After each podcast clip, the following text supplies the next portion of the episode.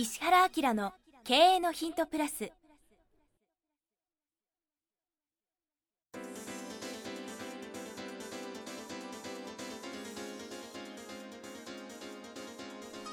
ポッドキャスト石原明の経営のヒントプラスは勝てるビジネスモデルや売れる仕組みの作り方。経営者や起業家が持っておくべき能力とその磨き方。リーダーの育成や強い組織の作り方などについて経営コンサルタントの石原明がリスナーの皆様からのご質問に直接お答えする形でお伝えしていく番組です。企業を継続発展させるためのノウハウを提供する日本経営教育研究所株式会社がお届けいたします。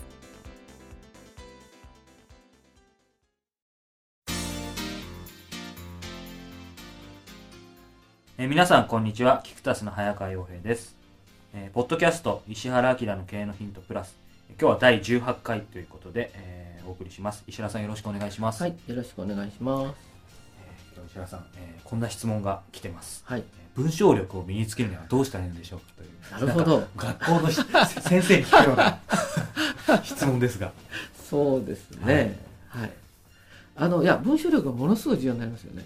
重要ですよねものすごい重要ですね。あの、営業力が、はいある意味文章力に置き換わるような時代ですよね。ああもうそれはむ今後そういうふうにうんなってっていうそうそうそう。だから今実際そうなってきてるでしょ。インターネットでしょ。だから、ホームページ上にどういうふうな文章が書いてあるかとか、例えば DM でもそうですし、メールでもそうですよね。はいメールって読み続けるってなかなか大変じゃないですか。はいってことは読んでくれるような文章ですよね。はいそれからなおかつ商品を上手に説明するとか、買いたくなっちゃうような文章っていうのは実はすごく重要ですよね。なので多分こういう質問、あこれでもいい質問ですよね。そうで。すね。はあの大事でしょうね。はい。あのその文章文章っていう言葉一つとってもですね、うん。やはりわ私はもともとその記者をやっていたので普通に多分読みやすい文章を書けるんですけども、うん。その先ほど読んでもらう文章、うんうん。それと実際商品を買いたくなるとか、うん次にお客さんがステップを起こすための文章ってまた全く違うと思うんですそけど、ね。多分今回の質問でそのこの方が求めているのはやっぱりその自分のビジネス的にまあビジネスですからそうでしょうね。はい。そのまあヒントをちょっと伺いたいなと思ってるんですけど。あーやっぱりこれ見本を見つけることがよくてあの話なんかもそうですけど喋ることっていうのは、はい。やっぱりとっても上手に喋ってる人を何個観察することがすごくいいんですよ、はい。うん、でその人の話の特徴とかどういうふうに話してるのかっていうことを、はい。あの何度も何度も見てそれを自分の中に写し取るってすごくいいと思いますね、例えば、えっと、講演家の人でも何でもいいんですけど、あの講演の内容に見入っちゃうんじゃなくて、はい。講演してる姿をちょっと客観的に見て、はい。あここでこんな間をつけるから、もう引きつけちゃうんだなとかもう話のそのつかみっていうんですけど、あの僕のとっても仲良しで、はい。伊藤慎さんっていう人がいるんですけど、えあのつかみ1秒あと楽勝って本書いてますけど、はい。この人なんかは はい。どうなんだろうね。講演会何百人何千人いても、はい。全員ガバッと使いますよね。でそういう人が何やってるのかみたいなことを客観的に見るといいじゃない、あのあのほらしんすけさんが本に書いてるよね、はい。自分がこう駆け出しだった頃に先輩のその話をずっと袖で見てて全部メモしたってさ、はい。ああいう感じでねあこうするとあの引きつけられるなとか最終的な落とし込みはこうやってドカンと入れるんだなみたいなことは割と分かってくるので、はい。客観的に分析するのは非常にいいかもしれませんね。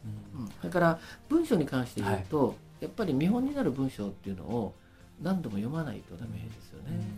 っていうことで。す。はい。うん。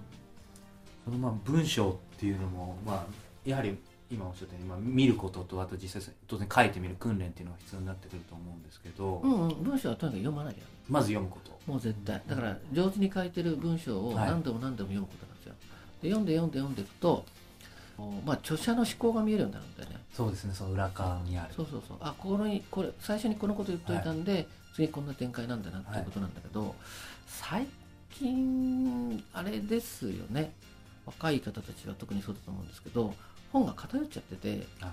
もうビジネス書しか読まないでしょ。そうですね。あのビジネス書いくら読んでも文章の上手な人ってほとんどいないのであんまり文章磨けないと思いますよ。そもそもこのこと怒られるかもしれないけどビジネス書の文章がまあ自体があんまりうまくない人もあのもう結構僕暗くなる人っていうのがいてあのまあ、うちの事務所にもあの本がダーッと並んでますけど、はい。たまにほら社長室とか行くじゃないですか、はい。もう入ってるのは全部最近の自己啓発書とかああのビジネス書ばっかりのっていうと、もう心配になっちゃうんだよね、あの日本語が何がいいかっていうと、はい。形容詞が今一番多いんですよ。ーだから本来日本人が物事を表現するのは一番上手なはずなんだけど、はい。多分ビジネス書しか読んでる人は5位ですよね。言葉の数が少なすぎちゃって。あーそうですね。もうスパスパ読めるのはいいですけどね。そうそうそうそう。だから英語みたいな言葉しか使ってないことが多いですね、だから文章を本当に磨くんだったら絶対小説読めなかったですね。あうん当然当然本いっぱい読んだでしょ。うん。あーわた私はもうもうビジネス書よりどちらかというとその小小説とかやっぱり実だから実用書というか。でしょ、うん、だからその小説とかいっぱい読んでると、はい。感情って高まるんだなとか、あのそういうものが分かるじゃないですか。言葉によって、小説家はまあもうその究極の人ですからね。そうそうそうそう。こにある空気感とか匂いとかまで書けますからね。でしょ。はい。でそれが実はあの何のことはない商品販売する時なんかに恐ろしく役に立つんですよ。ああなんかちょっとあのひひねくれたあの質問なんですけど、はあはあ。今石原さんにそれをお聞きするまで、うん。結構私のイメージはその小説とかの文章と、今のその商品の方のってやっぱり結構一見別なはいはいはい。風に言われがちですけど本質的な石原さんとしてはそんなことはないと、全く一緒。だって言葉で相手の感情を動かすってなった時に、はい。一番言葉で相手の感情を動かしてるっていうのは誰かって言ったら文章で生きてる人でしょ？大変じゃない？だってさそのその昔、はい。印税だけで食ってるのってのは奇跡に近いよねいやー本当そうですね。だから本当なんであんなに引き込まれるんだろうっていう。あの最近ほらブームだからさ、はい。司馬遼太郎さんのさ「龍馬が行く」とか読めばいいんだよ、はい。あちょうど僕が今よよ読んでるともう最後はい。の方ってほら巻が進んでるじゃないですか、もうこの巻が最後だなと思いながら、もう半分超えるとなんとなく切なくならなかった。いやもうもう。こう読みたいんだけど読んだら終わっちゃうよどうすんだろうみたいなさ、あわかります。もうめくりたいけどめくりたくないそうそうそうそうそう。しかもだよ著者はもう死んでるんだよ。はい。なおかつそれで人の心を打つような文章って、はい。もう強烈以外何もでもないでしょ？っていうさ。でそういうものをみんなしっかりこう体感の中に入れてないもんだから文章書こうと思った時にもうなんとだね失礼な文章を書いちゃうわ。薄っぺらいわみたいな感じでしょ、はい。だからうんうん、そうそういうのがね出ちゃう。あなんかすごい今日あのいつもあのありがたい話なんですけど今日はちょっとか感動しました。あそう。ありがとうございます。全てを否定するわけじゃないですけど例えばそのウェブのセールスレターの書き方とか、うんそういう本とかもいっぱいあるじゃないですか、うんうん。でそれってもちろん多分基礎の基礎で知っとくに越したことはないとは思うんですけどみんなそれで手法に走って薄っぺらいなんかいかにもだからみたい A なさん B さん C さん D さん書いたのはい。が誰かわからない。うん、うん。そうなってしまうのはダメですよね、前にほらあの質の高いお客さんを囲い込むときにって言っはいたときに、この前お聞きしましたね。そういうことやっちゃうとアウトなんですよ、うん、そうですよね。季節もなければ何もないみたいな話ですよね、うんうんそうかそうそういう意味では小説を読みながらそういうことも少し頭入れとくと、まあ一石二鳥じゃないですけど。そうそう。ただ日本の小説って暗いからね。詩小説って知ってる？あ私小説。あんまりよ読んだことないいやいやですけど、ね、だな日本ってさ昔のその文学とかさ、はい。小説の歴史がグイーンとこう、はちょっとこう曲げられちゃったはいんですよ、そういう時代がありましたうん、だねか、らこれはこう戦争ってあったじゃん、はい。まあいいか悪いか別にしてね、そうするとほら負けちゃった国っていうのはこう統制されてしまうので、本っていうのはほら、はい。情報メディアですからそうそうここの分野しか書いちゃいけませんってなっちゃうと、もう大きなことは書けないし開発できないしって結構大変だったんだよね、そうするとあの書けるものもなんかすごく狭くなっちゃって、はい。小説って自分の中に入っていくしかなくたて、それであの朝起きたらカブトムシになっちゃったみたいなそういう感じの小説ばっかない。まあ、我が輩は猫であるそうそうそうそう。ただあの だから暗い世界にあって、なんか書いてる人はみんな自殺しちゃうみたいなところに行っちゃうんだけど、あのそういう意味では、まあ、さっき言ったさあの司馬遼太郎さんなんかは、その小説歴史の方に振っといて、はい。なおかつ現代とちょっとねね。あの近いところにやってくれて「坂の上の雲」とかもう素晴らしい本ですよね、そこで、まあ、歴史の勉強にもなるし、はい。それこそあれじゃないですか。人がこうこう血湧き肉踊るような感情豊かなものっていうのを教えてくれたりとかするから、とっつきとしてはいいんじゃないかな、うん。それからねあ思い出しました。昔ねあのーどんな本読んだらいいんですかと、はい。その文章を書くのにどんなふうなあはい。あの本読んだらいいんじゃないですかってね結構読ませた本があってあの宮島茂樹って知ってる？わかんないです。報道カメラマン。はい。ちょっと近いところにいらっしゃるんで。そうですね。あどっのかの新聞社にやっぱり。本当ねあれです。えっとフォーカスはいはい。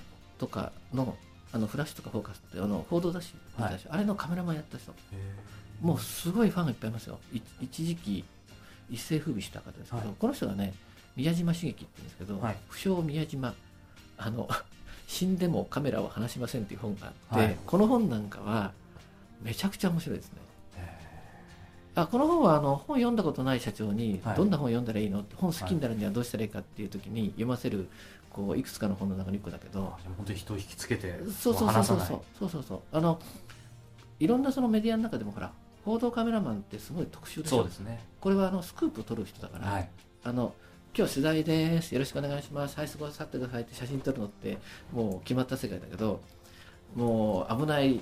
政治家のなんか密談を出てきたところの料亭の前で撮るにはどうするかっていうと、あのーなんだ5トントラックの上に、あのちゃんとあのヘルメットかぶってあのなんかあの、ね、洋服も全部変えて狙ってると。私も近いことは新聞でやったことあります。はい。12時間そこにいるぞとか草むらにみたいなそういうやつだからね。すごく難しいじゃないですか、でだんだんそのあ有名になったのはあれですよね。オウム真理教の教祖さんのはい。あの牢屋の中にいるはい。写真を撮ったんで有名になったんだけど、とにかく面白いんですよ、うん。文章が。でこのそれもねその写真だけがあの最最初撮ってはい。いくのに対して、この写真ってこういうふうに撮ったんですって文章を書いてるうちに、その文章があまりにも面白くてでこいつ本書かせたらいいんじゃないの？っつって本書いてますあ結構たくさんの本書いてますでその本なんかだと何がいいかっていうと、はい。読みやすくて、はい。その本が何がいいかっていうと、はい。読みやすくてとにかく笑っちゃうんですよこんな親しみのある文章ってよく書けるよなみたいな感じで、近い関係をお客さんとのか感じで作るっていうこれはい。何人かにね、社長に教えたらね、うん。突然文章が上手になる。から、うん、この一冊読むだけで随分あ全然変わりますよ変わりますね。うん、じゃあもういろいろまあいろんなテクニック的な本読むよりもまずこの宮島茂樹さんのそうですね。これを読んでみること。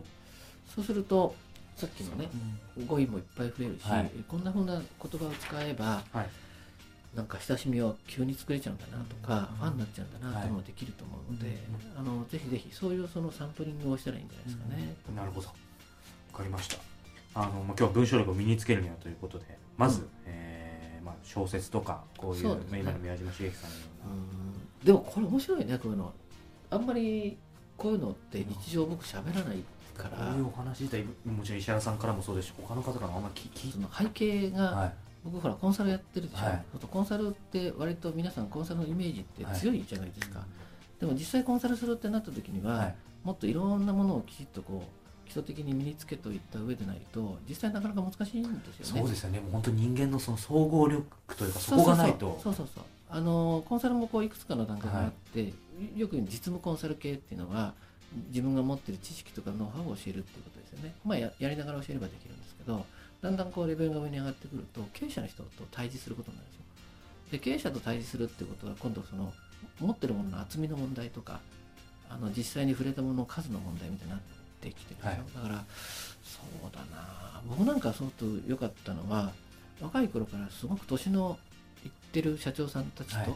それこそ昭和一桁ぐらいの社長さんたちといっぱいこう触れてた経験がすごくあるんですよね。最近の若い人って若い人たちだけで組むでしょ、ああもう固まっちゃいますね。うん、あのそういえば面白いこと言ってたな。えっとね自分の人生変えるためにはね近い7人を変えるといいらしいじ近い中にゃんそうそうそうそう。面白いですねその言葉も。うん、そうそうあなたの仲良しどっか誰かがどっかのセミナーで聞いてきたって言って、はい。でもそれ当たってるよねって僕も言ったことなんですけど、まあ、誰が言ったかは別にしてね。そうすると一番近しい人ってはい7人やってごらん、ああげてごらんとか言うともうみんな同世代っていう人が多いでしょ。これ多分アウトでしょうね。そうか。さすがに僕が奥さん変えることはまずいですけど。あそこ行きますか。ちょっと冗談ですでも確かにうん。あでも私はそう考えると今はおかげさまでやっぱ年離れた人ばっかりうん。僕ほらヤマハにいたりとか、はい。関西富士にのね関連のうん、だからすごい年の取った人たちとの付き合いっていうのは、い、かに楽しいかって分かったんですね、そうすると失礼なことをしちゃいけないとか距離感も分かってくるしでしょ、だから20歳以上違う人と付き合った方がいいんじゃないかな今の若い子たちは、はい。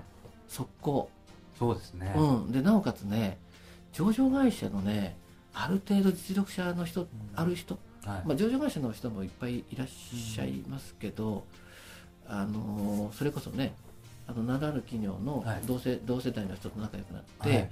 で悪いけどね自分こういうことしてるんだけど、うん。仕事一番できる人教えてくれって言って、はい。飲み会に行ってもらって1回か2回じゃ本当のこと教えてくれないから、1年越し2年越し何年越しみたいので、本当に付き合えるような関係とかも作っといた方がいいんじゃないかな、日本社会が多分弱くなったのってそれだよ、あうん、伝統がこうなんかこうやりこうやり取りできなくなっちゃってるもんね、ーでもなんか、まあ、私なんか怖いもの知らずで結果的にそういう年上あでも自分得だよな、はい、あんま意識しなかったんですけどでも今石田さんおっしゃるようにやっぱり本当にまあその失礼な距離感とかまだ難しい部分ありますけど。そこだったりとかやっぱりスレスレはい、スレスレなんですけど。あのでもやっぱりいろんな方お話伺うともう本当に得るものというかそうでしょ。どどう考えてもむしろ年上というかそういう年自然に強制されるでしょ。はだよね。い、お付き合いした方がいいそれからあ本当この人素敵だなっていう人がんねその触れることができただけで、自分変わるもんね。そうですね。だからこのポッドキャストを聞いた人はもうお願いだから最低ね20歳以上ぐらいの年の方とはい。ちゃんとやり取りできるのを自分作るために、はい。だからそういうふうな知識をね入れるためにも体験入れるためにも、はい。知った方がいいんじゃないかな。あの今日まあ文章力を身につけるというところからあのさらに発展的にはい。伺いましたが、まああのもう一度最初に戻るとその文章力を身につけるためにはやっぱりその人の心を特に引きつけるような、うん。まあまあやっぱり小説が特にメインだとは思うんですけどそうも。ですね日本語はとにかく表現がたくさん世界で一番たくさんある話なんですよ、だからコミュニケーションが本来一番上手な人種じゃないですかね、うんその土壌はありますよね。うんあると思いますね、わかりました。まずはそこのところから皆さん読んで一緒に勉強できればと思います。はい石原さんどうもありがとうございました。はいありがとうございました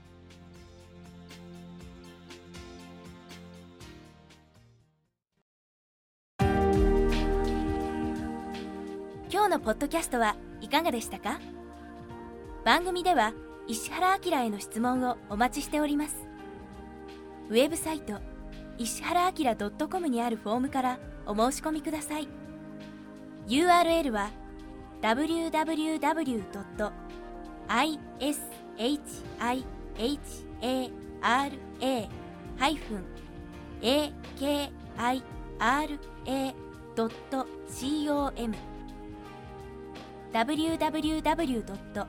石原 -akira.com です。それではまたお耳にかかりましょう。ごきげんよう。さようなら。